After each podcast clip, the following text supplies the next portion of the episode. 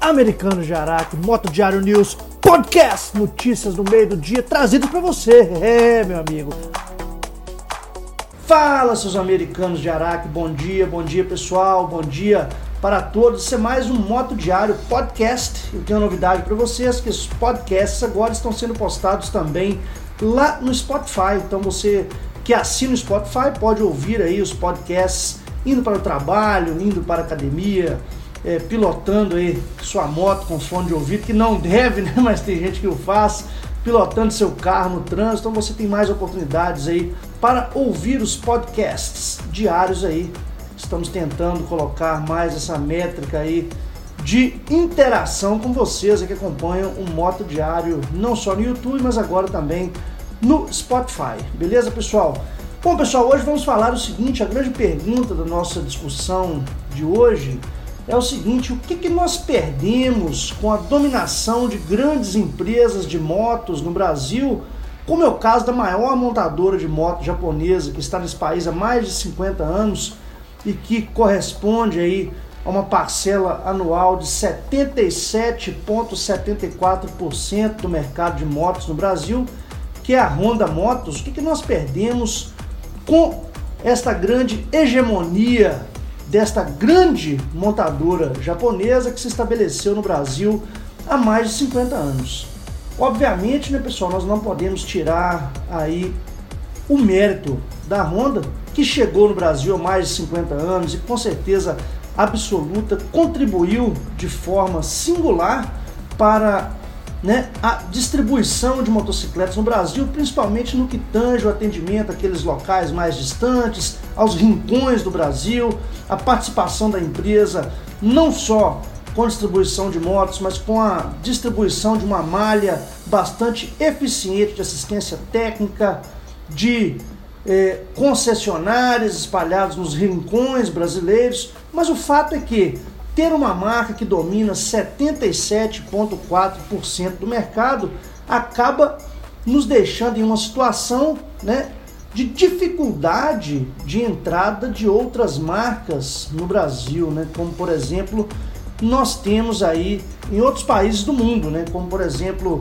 no continente americano, no continente europeu, até nos próprios países vizinhos aqui da nossa querida América Latina nós temos a participação de diversas outras marcas que conseguem se consolidar no mercado, mesmo porque não existe uma participação de mercado tão grande quanto a da senhorita Honda aqui no Brasil, né, e da senhorita Yamaha, que corresponde a 15,70% do mercado, né, pessoal? E a grande realidade é que como essas montadoras elas não investe no mercado de motos custom no Brasil, nós ficamos um tanto quanto engessados aí, né, na participação de motos custom no mercado brasileiro. Então, por exemplo, a Honda, pessoal, somente esse ano, juntando todas as motos, né, que não tem moto custom de forma alguma no meio, né, as últimas motos custom da Honda, a gente sabe quais foram, né, foram as Shadow 600, né, e a Shadow 750, que ficou mais anos no mercado, mas saiu da linha de produção da companhia japonesa no ano de 2014, né? E a Yamaha também, com a Yamaha Dragster 650 e a Yamaha Midnight Star 950 cilindradas que ficou aí até o ano de 2016, né? Então nós já temos aí dessas duas grandes companhias japonesas é, quatro anos exatamente para a Yamaha, cinco anos, seis anos na realidade para a Honda, de que é, não trazem nenhum tipo de moto custom para o mercado nacional. E obviamente nós sabemos que elas têm e mantêm né, a produção bastante constante de motos custom em outros países, como por exemplo nos Estados Unidos, na Argentina, no Chile, né, em diversos países da Europa. Né, a Honda produz a Honda Rebel 500 cilindradas, Honda Rebel 300 cilindradas, a Yamaha produz a Yamaha Bolt 950 cilindradas. Todas essas motos elas poderiam ser realidade no mercado brasileiro, mas em um mercado onde existe uma dominação de 74% e 15% respectivamente, e o que sobra aí para as outras montadoras é uma parcela bastante é, incipiente, de menos de 5% do mercado, as grandes elas fazem o que elas querem. Né? Só para dar uma ideia para vocês, pessoal, o que, que nós perdemos com a dominação da Honda? Né? Nós perdemos a entrada de diversas outras é, marcas de motocicletas. Né? Como, por exemplo, quando a gente vai olhar Portugal, tá? isso está bastante evidente aqui no mapa, nós temos aí é, diversas outras motos ou marcas ou montadoras de motos que estão presentes naquele país por exemplo, diversas montadoras de motos custom de baixas cilindradas, como por exemplo uma chamada de Umibérica, tá? Essa, esse assunto foi mandado para mim por um amigo aqui do canal, Fernando, que é brasileiro e mora lá em Portugal. Então, de antemão, eu gostaria de agradecer, Fernando, aí, por estar sempre contribuindo aí para o nosso universo custom nacional, né, que é um apaixonado também por moto custom. Mas o fato é que essa empresa é, estadunidense, né, que está né, estabelecida em Portugal, ela traz uma gama de motocicletas, entre elas trail, scooters, scramblers e também uma gama de motocicletas cruiser. Né? Então nós temos aqui quem está assistindo, aliás, quem está ouvindo e assistindo o podcast pelo YouTube está tendo a oportunidade de ver as imagens, né?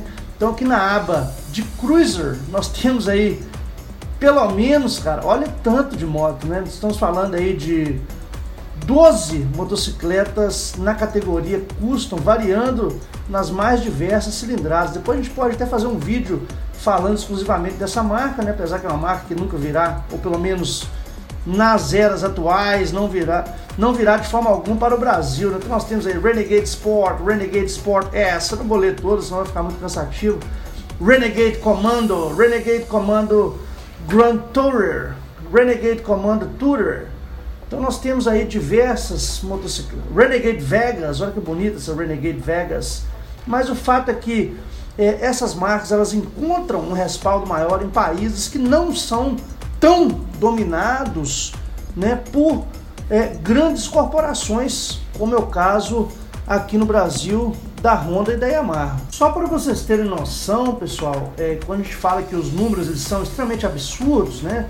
Vou mostrar para vocês alguns números aqui que estão no site da FenaBrava, na Federação Nacional dos Fabricantes de Veículos, que registra mensalmente durante todos os meses do ano o número de motos zero quilômetro emplacadas no Brasil. Quando nós olhamos aí para o acumulado dessas motos é, tanto da Honda quanto a Yamaha, né? A Honda somente este ano, lembrando que nós não terminamos ainda o ano de 2020, é um ano pandêmico, é um ano que aconteceram, né, várias coisas aí com o motociclismo mundial, mas ainda assim a Honda no Brasil, ela vende nada mais, nada menos do que